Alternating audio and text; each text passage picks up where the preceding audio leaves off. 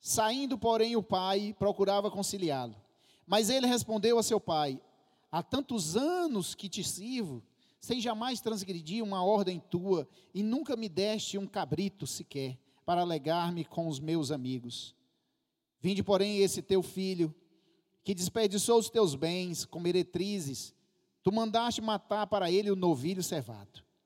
Então lhe respondeu o pai: Meu filho, tu sempre estás comigo, tudo o que é meu é teu. Entretanto, ele era preciso que nós regozijássemos, nos alegrássemos, porque esse teu irmão estava morto e reviveu, estava perdido e foi achado. Amém, igreja? Glória a Deus. Vocês estão animados? Ah, sim. Glória a Deus. Vamos dar um glória a Deus aí? Aleluia. Coisa boa. Não preciso lembrar, mas nós também, não é só pentecostal que dá, não. Nós somos pentecostais, mas não é só por causa disso, não. É porque nós temos muito que agradecer ao nosso Deus. Nós temos que glorificar o nome dEle. Irmãos, domingo passado nós, nós lemos o início da parábola, e a Bíblia fala de dois irmãos, e aí eu ressalto bem isso, que são dois, eles são filhos, não são bastardos, e ele não tem crise de identidade. Esse irmão, ele não tem crise de identidade, ele diz assim, ó, ei, eu sou filho, eu tenho direito, me dá o que é meu. Agora, interessante, eu discutindo com o Tiago isso, ele falou sobre os distúrbios da identidade. E é uma palavra interessante. A gente ter, você tem uma identidade, mas você tem distúrbios na sua identidade. E esse cara, ele tinha um distúrbio da identidade dele. Ele sabe que é filho, ele sabe que é herdeiro. Então ele quer os bens, ele quer a segurança, ele quer a herança, ele só não quer uma coisa: o pai. Amém? Ele quer tudo, ele só não quer a presença do pai. Então ele vai para um lugar distante. Ele pede ao pai e o pai não aguenta mais, ele insiste e o pai toma, eu te dou. Aquelas coisas que você faz assim, não tem mais jeito, não dá para segurar. Ele entrega e ele pega e vai para um lugar distante. Então ele não fica perto. Ele podia receber a herança e ir a dois palmos lá da casa do pai e ter seu lugar e começar um negócio. Não, a Bíblia diz que ele foi para um lugar distante. Então, o grande problema dele, ele queria estar longe do pai. Ele queria provar algo para ele mesmo, que ele conseguia vencer, que ele não dependia daquilo. Ele queria ser diferente do pai. Então ele foi, e ele, a Bíblia diz que ele desperdiçou tudo. E eu fiz uma ressalva que ele não desperdiçou quando veio a fome, ele já tinha perdido tudo antes da fome.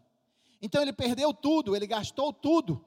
E o irmão aqui vai dizer com que ele gastou. Ele gastou com meretrizes, ele gastou com mulheres, ele, ele viveu uma, uma vida dissolutamente, uma sem pensar no futuro. Ele perdeu, foi perdendo tudo.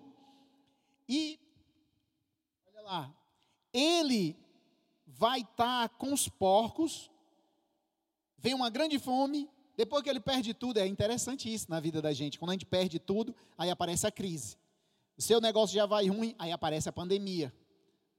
Aí a, a sua vida conjugal já não está tão bem, aparece um problema. Aí seu filho não sei o que, aparece outro. Então veio uma sequência, ele perdeu tudo, aí depois veio a fome, aí ele passou necessidade. Aí ele foi tentar cuidar de porcos, mas a Bíblia diz que ninguém ajudava ele. E ele foi para esse campo para guardar os porcos.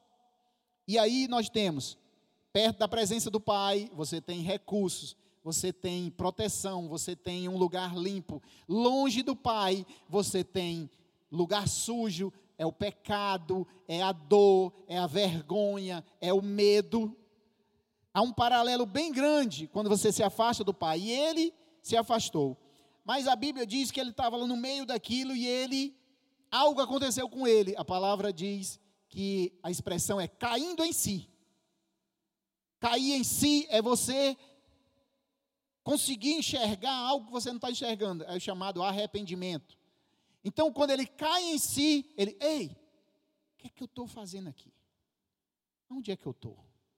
O meu pai trata os trabalhadores dele, não é nem os filhos, mas os trabalhadores deles, melhor do que o que eu vivo agora. Então, vou voltar para casa do meu pai. Mesmo que ele não queira me receber como filho, eu volto. Mas eu vou trabalhar lá, lá, porque lá eles tratam os trabalhadores melhor do que eu sou tratado aqui, mesmo sendo trabalhador. Então ele decide, e ele bota algo no coração, que é o que? Ele diz: Levantar-me-ei e terei vou ter com meu pai, vou dizer a ele: pequei contra ti e pequei contra os céus. Ou seja, pequei contra Deus e pequei contra ti. Pequei contra os mandamentos de Deus, mas pequei contra ti.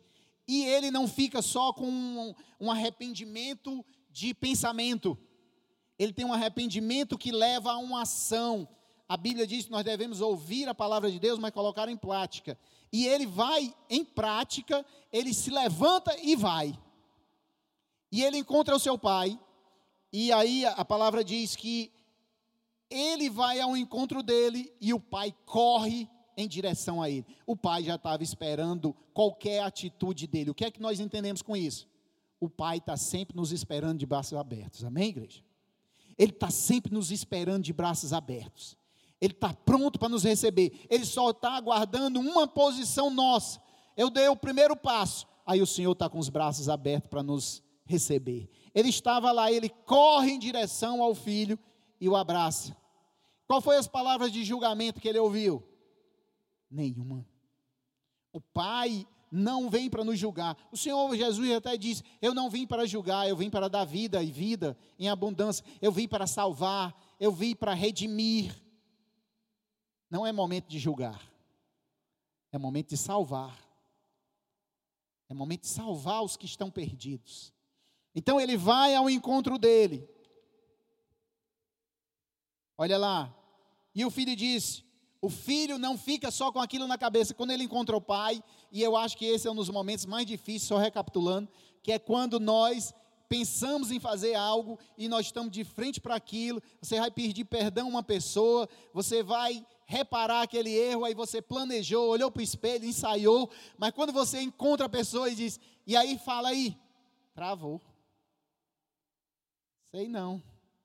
É porque é, é porque é, né? Não sei. E o que é que tu veio fazer?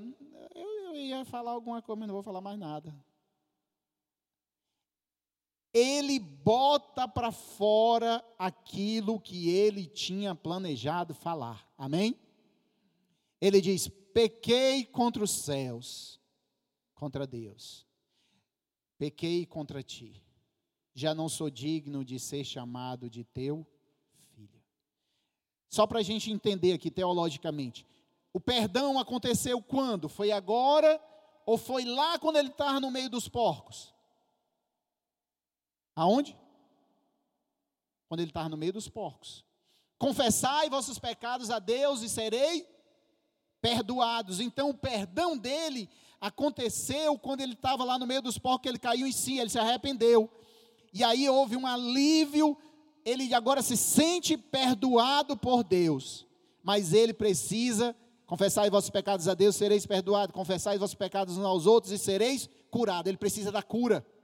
O espírito está livre, e aí nós não podemos ter uma igreja com espírito livre e com a alma presa. Ele vai e diz: Eu quero minha alma liberta, eu tenho que falar para Ele, eu tenho que confessar a Ele, eu tenho que dizer para ele a importância disso. E aí ele encontra e ele repete novamente. Naquele momento a alma dele é lavada. Amém? Confessai vossos pecados a Deus, sereis perdoados. Confessai vossos pecados uns aos outros, sereis curados, sarados. Há uma, há, uma, há uma cura na alma naquele momento. Ele não desiste, ele não quer cura parcial, ele quer cura completa. Tem pessoas que se, se acostumam com a cura parcial é, o que é isso? Não, eu estou andando desse jeito. E o que é? Não, é porque eu posso, mas é muito difícil, eu não quero. Eu, assim está bom, eu consigo viver o resto da vida. Ah, eu, eu, eu, eu, eu consigo viver assim, mas eu tenho medo. Não, irmão.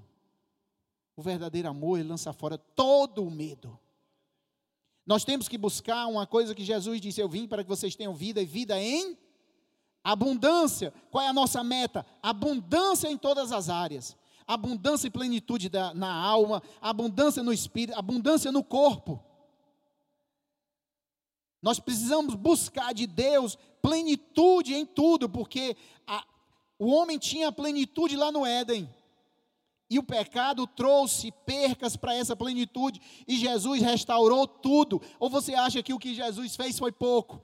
Ainda precisa ele fazer mais alguma coisa? Ele diz: tudo está consumado. Ele recuperou toda a plenitude, e nós precisamos buscar essa plenitude. Não se conforme com coisa pouca com Deus. Amém? Pastor, você está dizendo para me pedir só coisa grande? Não, eu estou dizendo para você pedir o que é pleno. Saúde é plena. A alma livre, liberta, plena. Nós temos que aprender que nosso Deus, Ele disse que veio para nos dar uma vida e uma vida em abundância. Uma vida em abundância. E ele diz, o filho diz: Pai, pequei contra o céu, versículo 21. Pequei diante de ti, já não sou digno de ser chamado filho. O pai, porém, disse: aos servos: trazei depressa o melhor roupa, vestiu. E nós aprendemos outra coisa que foi muito discutido nos PGs. Deus perdoa, Deus dá as vestes, Deus dá a autoridade, Deus dá a santidade. Mas quem é que coloca as vestes? São os servos. Quem são os servos de Deus aqui nessa terra? A igreja. Amém? É a igreja que vai colocando as vestes na pessoa.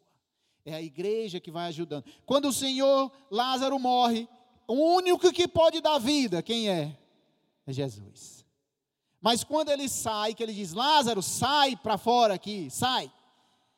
Nenhum de nós, se não for Deus, pode fazer isso. Ele pode até nos usar para falar isso.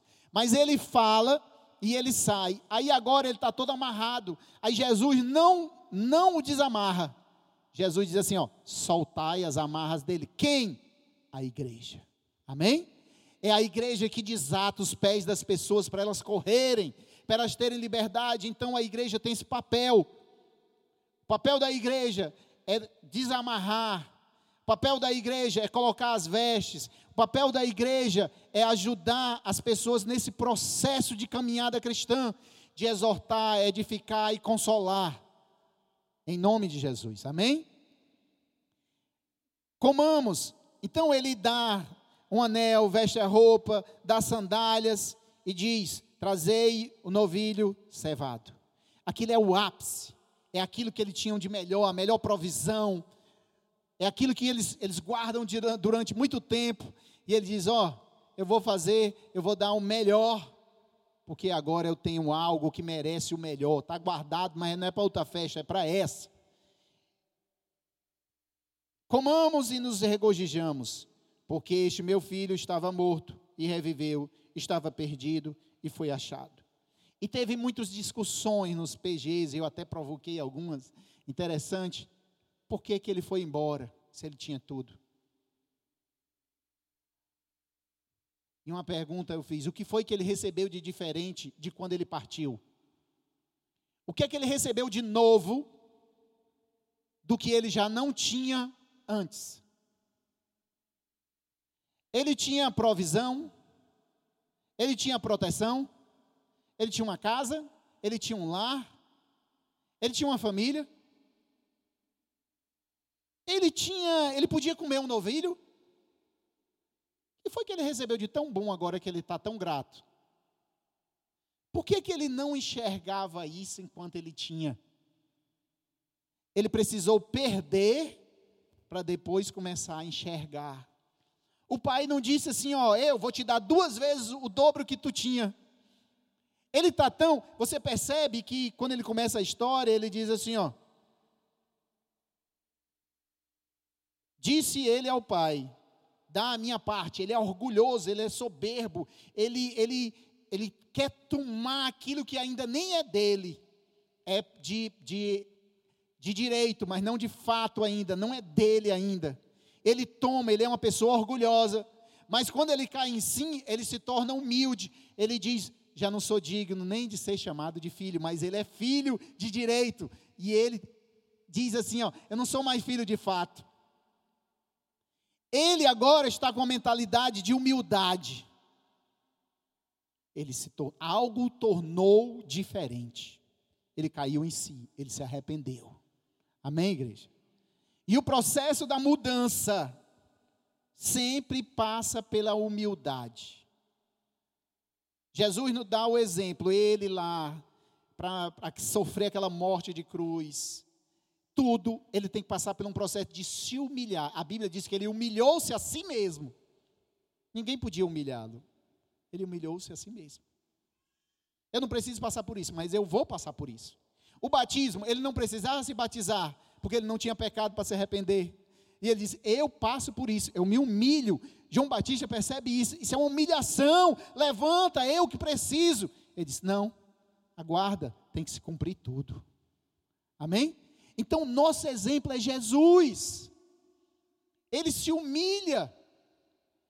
Esse homem agora, ele está humilde, ele diz assim: Olha, eu não vou mais nem reivindicar o meu, meu cargo, a minha posição de filho. Eu quero pelo menos ser trabalhador. Aí agora ele está com crise de identidade. que é interessante. O cara se arrependeu e tudo, mas está com uma crise de identidade. Tem gente que se reconciliou, entra dentro da igreja, ele, ele quer, a primeira coisa que ele diz, pastor, onde é que eu posso servir? Onde é que eu, eu, onde é que eu sirvo? É ótimo você servir, mas o problema não é mais só você servir, não é você ser servo, é você se ver como filho de Deus. Amém, igreja? Então nós temos que recuperar a identidade dessas pessoas. Você vai servir porque você é filho. Você não precisa só servir para você se tornar filho. Ele quer recuperar fazendo, sendo trabalhador, sendo trabalhador, não é assim. Você trabalha porque você é filho. Você não se torna filho porque você trabalhou. Amém? É claro isso? Amém? Então, acontece tudo isso. Mas aí chega a parte do irmão. E aí entenda uma coisa, rapidinho. O irmão mais velho, que estivera no campo, e quando voltava ao se aproximar da casa, ouvia uma música e danças. Ei, o irmão mais velho ouvia uma música e uma dança. Parece que ele não gostava muito, porque para ele foi novidade. As festas, em família, é uma novidade. Ele disse: Ó, oh, Negócio novo é esse daqui? Muita alegria para o meu gosto. Que é está acontecendo? Meu papel é só trabalhar? É engraçado. O que saiu, ele tinha mentalidade de filho, deturpada de filho. O que ficou, era filho e tinha uma mentalidade de servo. Ele só trabalhava, ele não usufruía de nada. Amém? Então ele, ele diz: Que alegria é essa? Na cabeça dele, ó, nós somos feitos para trabalhar. Temos direito a negócio de dança, de música, não. É muita alegria isso aí. O que é está acontecendo? Aí ele faz o quê? Ele se aproxima da casa, ouviu a música, ele chamou um criado. Ei, irmãos, quando a pessoa tem identidade entre pai e filho, ele sempre tem um intermediador, um intermediário. Por que, que ele não procurou o pai para saber? Ele foi procurar quem? Os servos igual a ele. Ele foi procurar um criado. Eu fico assim. Você tem um problema para resolver com fulano. Você roda, roda, roda, roda, roda, roda, roda, roda, roda. Você só não resolve com aquela pessoa, mas resolve, mas resolve com todo mundo. Ele roda e vai atrás dos criados, mas ele tem que saber de quem, quem é o dono da casa. Quem mandou dar a festa? O pai.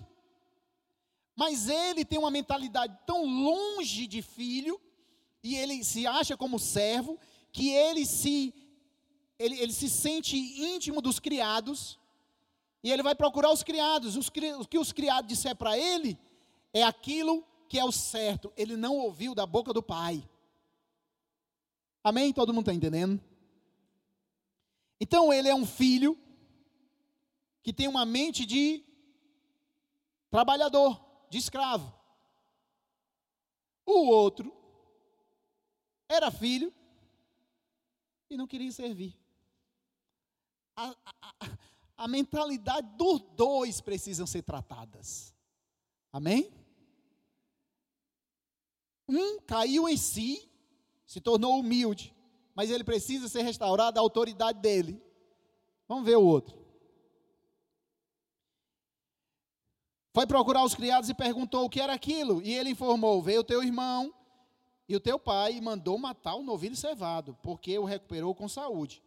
Ah, meu amigo, matou o novilho cevado? Ah, que negócio é esse? Ele se indignou e não queria nem entrar. Uma festa. Olha o que é que a Bíblia diz conosco. A palavra de Deus diz assim: Alegrai com os que se alegram e chorai com os que choram.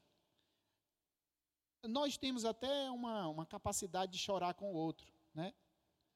Um é enxugando a lágrima e, mostrando que você está chorando mais, né? Mulher, tu não conhece a minha vida, minha vida é tão difícil. Aí a outra, e tu não sabe da minha? Aí chora junto. Olha aqui, ó. Eu estou com uma dívida, não, mas a minha é maior. Ah, meu marido é desse jeito, ele é meu, ah, o meu é pior. Lá em casa a confusão é que é grande, vamos chorar junto. Ah, e os dois choram junto. E chora tudo junto. Agora aquela mesma chega semana que vem, mulher, vou te contar uma benção. O homem se converteu. Houve um milagre. A casa está bonita. Olha lá. Deus prosperou. Aí eu, foi mesmo? Foi mesmo? E quando é que vem a minha bênção? Por que é que não vem junto? E aí a alegria não é igual, não é completa. E aí alguns se entristecem com a bênção dos outros. Misericórdia, mas é verdade. Amém? Alegrai com os que se alegram, chorai com os que choram. É a nossa, é o nosso desafio. Aí você dizendo assim, ela está contando vitória aí, mas eu continuo. Nem me ofereceu nada. Mas quando estava chorando, era minha amiga. Mas agora que a benção veio, só canta vitória. Não é para glorificar a Deus? Tem que contar a vitória também, não é só derrota, não. Amém? Então ele se indignou e não queria entrar. Porém, o pai o procurava. O pai sempre procura conciliar os irmãos. Amém, igreja? Olha. O nosso Deus, nosso Pai, sempre procura nos conciliar. Aquele que é servo aquele que é filho, aquele que tem a mentalidade de servo, mas é filho, o que é filho, mas não quer servir. Sei, uns dizem assim: a graça me comprou, não preciso fazer mais nada.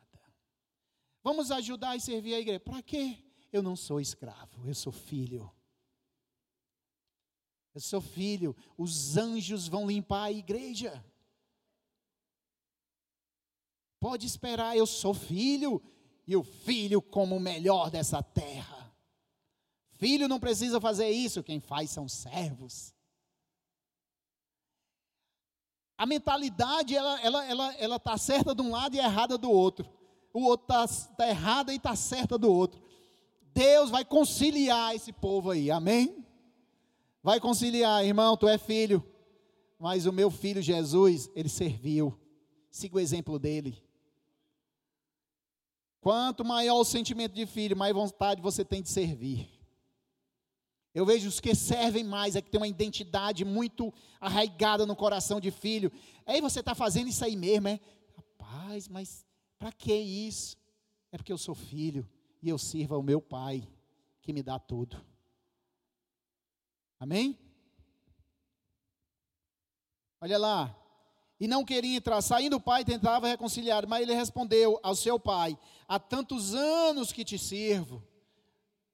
Há tantos anos que o quê? Que sirvo, que trabalho, que tenho uma mentalidade somente de servir. Há tantos anos que te sirvo, sem jamais transgredir uma ordem tua. Esse cara, ele, ele entende o que é ser um servo no sentido da palavra. Ele é obediente nisso, obediente naquilo. Epa, não vá mais para lá, não vá mais para cá, não faça isso, não faça aquilo. E nunca me deixe um cabrito sequer. Olha o que o cabrito para o novilho cevado tem uma diferença. Ele nunca recebeu nenhum cabrito. Ou seja, eu não recebi nada de ti.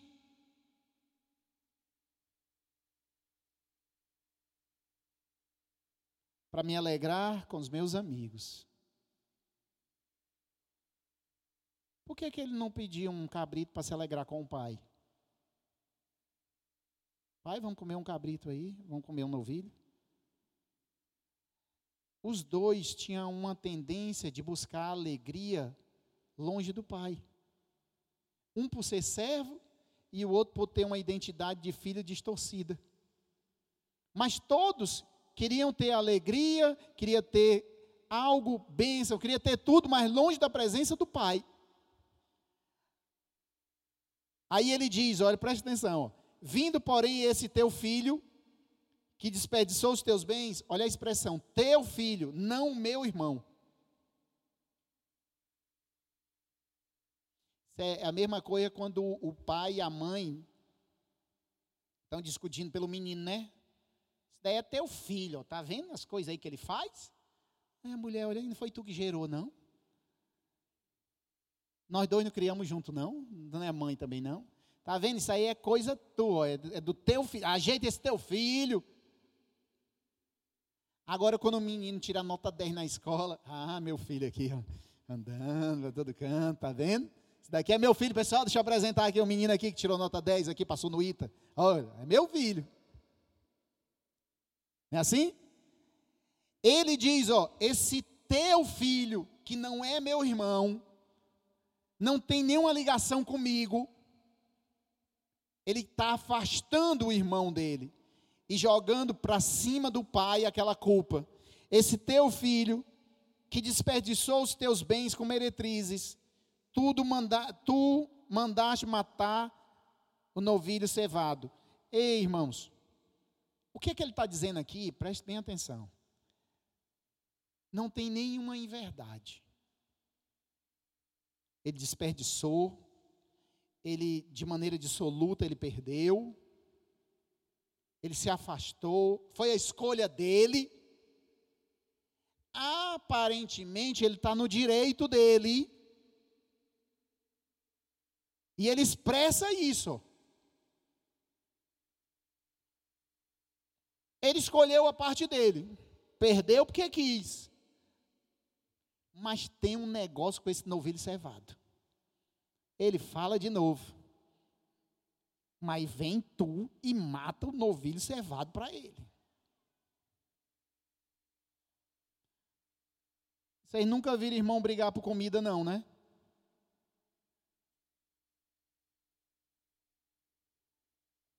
O meu pedaço é o da asa. E às vezes a galinha tem que ter quatro pés quatro patas. Quatro pés, porque senão.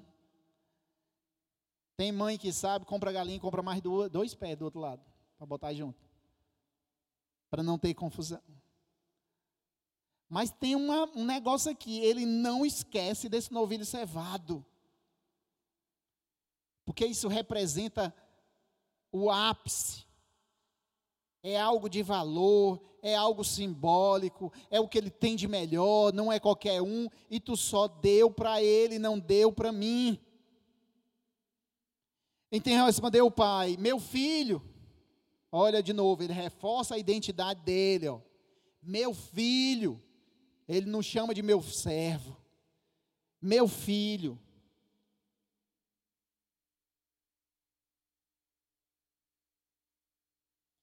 Tu sempre estás comigo.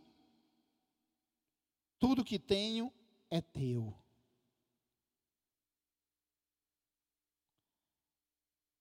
Se tudo que ele tem é dele, por que ele nunca usufruiu com o pai? Ele nunca se viu como filho, ele se viu como um servo. E o pai está dizendo: ó, eu Sou teu pai, tu é meu filho. O que eu tenho é teu. Tu poderia ter comido esse novilho há tempos. Poderia ter se alegrado comigo. Mas quando nós temos uma mentalidade de servo, irmão, somente de servo, nós temos que ser filhos e servos. De alguma maneira, esse, esse irmão, ele queria conquistar a paternidade dele pelo trabalho. Quanto mais eu trabalho, mais ele vai me ver como filho. E pai não vê as coisas desse jeito. Pai é pai. Amém? Mãe é mãe. Não vai ver porque o outro trabalha mais. Você pode até se desagradar mais de um, mas você não vai deixar de amar. Então esse pai, ele ama todos os dois. O amor é igual. O amor é igual. Aí ele diz: entretanto, era preciso que. que quem está me acompanhando aí? Versículo 32. Era preciso que eu me alegrasse. Era assim? Vocês. Porque. Hã? Não, não é isso. É o pronome. É que quem, nos, quem se alegrasse? Está toda a diferença aí. O pai está dizendo: não é para eu me alegrar, era necessário que nós nos alegrássemos. Por que, que tu não está alegre? Por que, que tu não está alegre com a conquista do outro? Por que, que tu não está alegre com a volta do outro? Por que, que tu não está alegre com teu irmão que voltou? Por que, que tu não está alegre com teu irmão que estava caído e hoje está se recuperando? Por que, que tu não está alegre com teu irmão que tinha perdido tudo e agora ele está recuperando a santidade, está recuperando a autoridade, está recuperando aquilo que estava distorcido na, na cabeça dele?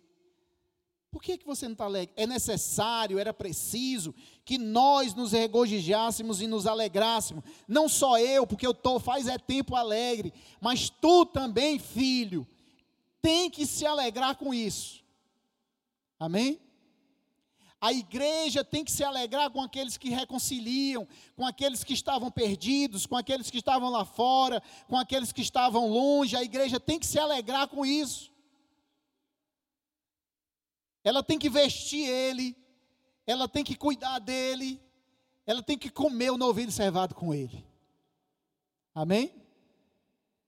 Tem que colocar em momentos agradáveis, tem que demonstrar a sua alegria. Olha, é interessante, porque essa festa, ela acontece no céu a Bíblia diz que há uma alegria no céu quando um pecador se arrepende, irmão. Há uma festa. Há uma festa no céu quando um pecador se arrepende. Então, festa lá. E o céu sabe fazer festa, viu? O céu sabe fazer festa. No céu é festa de verdade. Agora, nós Muitas vezes, não temos a capacidade de nos alegrar com o retorno de um filho que estava longe. Entretanto, era preciso que nós nos regozijássemos, nos alegrar, porque esse teu irmão estava morto. Ele não diz de novo meu filho, ele diz o teu irmão. É teu irmão, ele reforça de novo.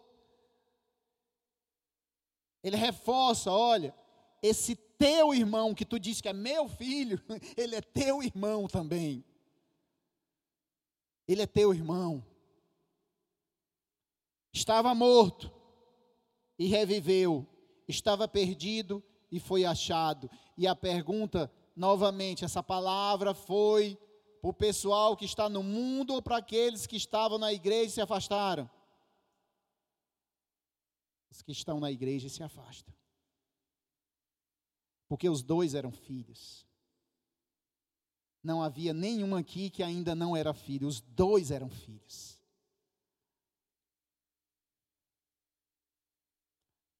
Vamos orar, vamos ficar de pé?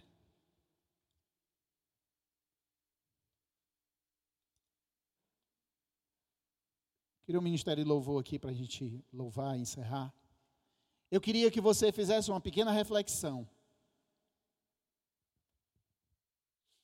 Você se vê como quem? Como o irmão que está voltando? Você se vê como o irmão que não se alegra com aqueles que voltam? Ou Deus te deu uma visão de pai que quer reconciliar esses dois irmãos?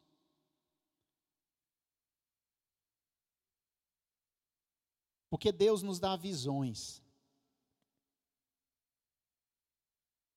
Talvez Deus tenha lhe chamado para reconciliar irmãos. Amém? Paga aí, Leite. Talvez Deus tenha lhe chamado com a visão exatamente do Pai de encontrar um irmão, trazê-lo, amá-lo, cuidá-lo, mas você precisa reconciliar com aqueles que não acreditam mais na recuperação desse irmão. Não se alegram mais com a recuperação daquela pessoa. Eles já jogaram a toalha. Eles foram muito ofendidos. Metade de tudo foi perdido.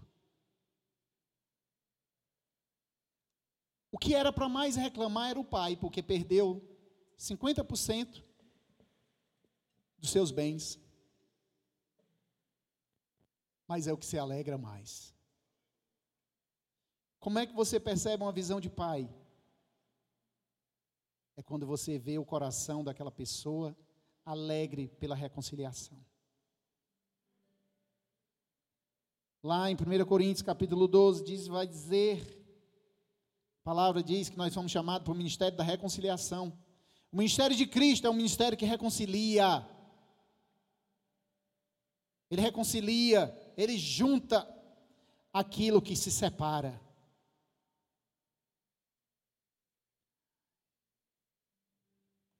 Você se vê como um filho que não quer servir? Ou se você se vê como um servo que não se acha filho.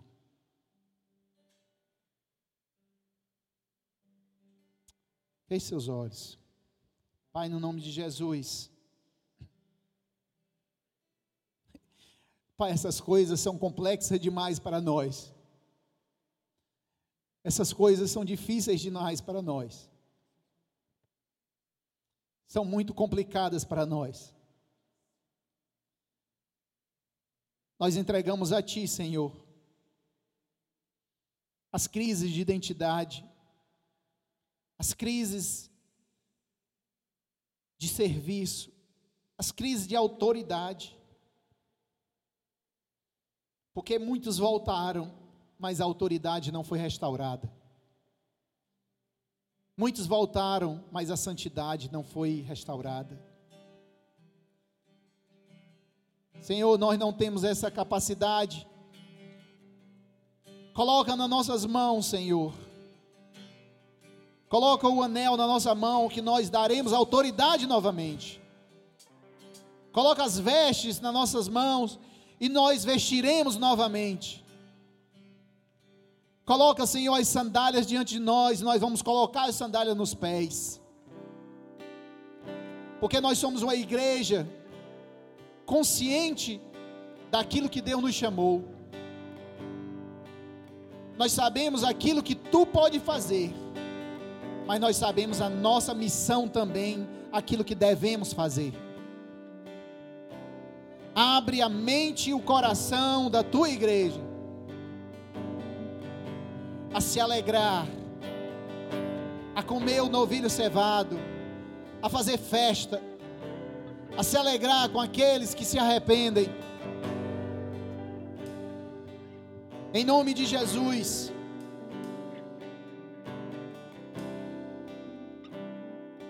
Em nome de Jesus.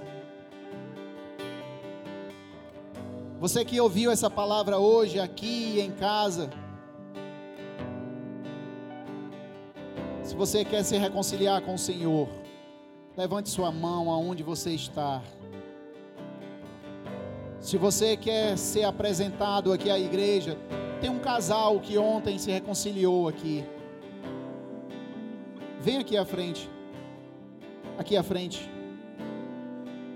Se apresente à igreja. Rai Cleidson, traz o. Vai estar aqui orando. Se Deus tem falado com você, não vá ser só servo, mas você vai ser filho.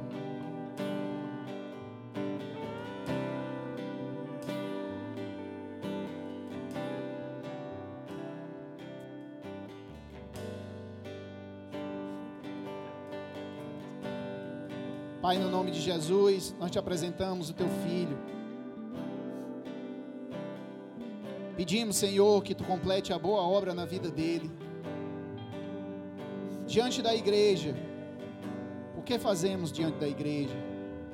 Tua palavra diz que aquele que confessar a Cristo diante de Deus e diante dos homens, o Senhor não lançaria fora. Então completa a boa obra, Senhor. Que ele seja filho com autoridade, filho com santidade e um filho que serve sabendo que servir não o torna filho, porque ele já é filho de Deus. Em nome de Jesus, nós abençoamos todos aqueles que estão tomando essa decisão nesse momento, Senhor. Todos aqueles que querem que o Senhor ajuste essas identidades no nome de Jesus. Fale com o Senhor. Fale com o Senhor. Diga, Pai, eu me sinto filho, mas eu não consigo servir na tua casa, na tua igreja. Me dá força, me dá ânimo. Pai, eu sirvo, mas tem hora que eu não me sinto digno de ser chamado de filho. Me transforma, Senhor. Coloca, crava a identidade no coração e na mente. Aquilo que você fez. Você pode ter caminhado com os porcos. Pode ter andado em lugar sujo. Mas o Pai perdoou. O Pai limpou. O passado ficou para trás e o Senhor diz: é uma nova vida. Te darei vestes novas, te darei autoridade, te darei as sandálias para tu pregar meu evangelho, tu vai fazer a minha obra. Aleluia.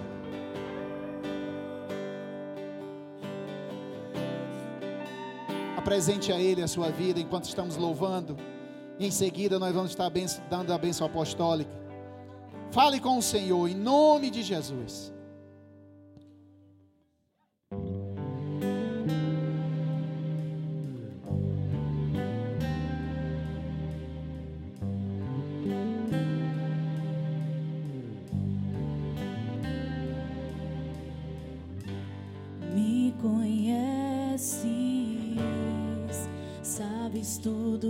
Preciso antes mesmo de falar.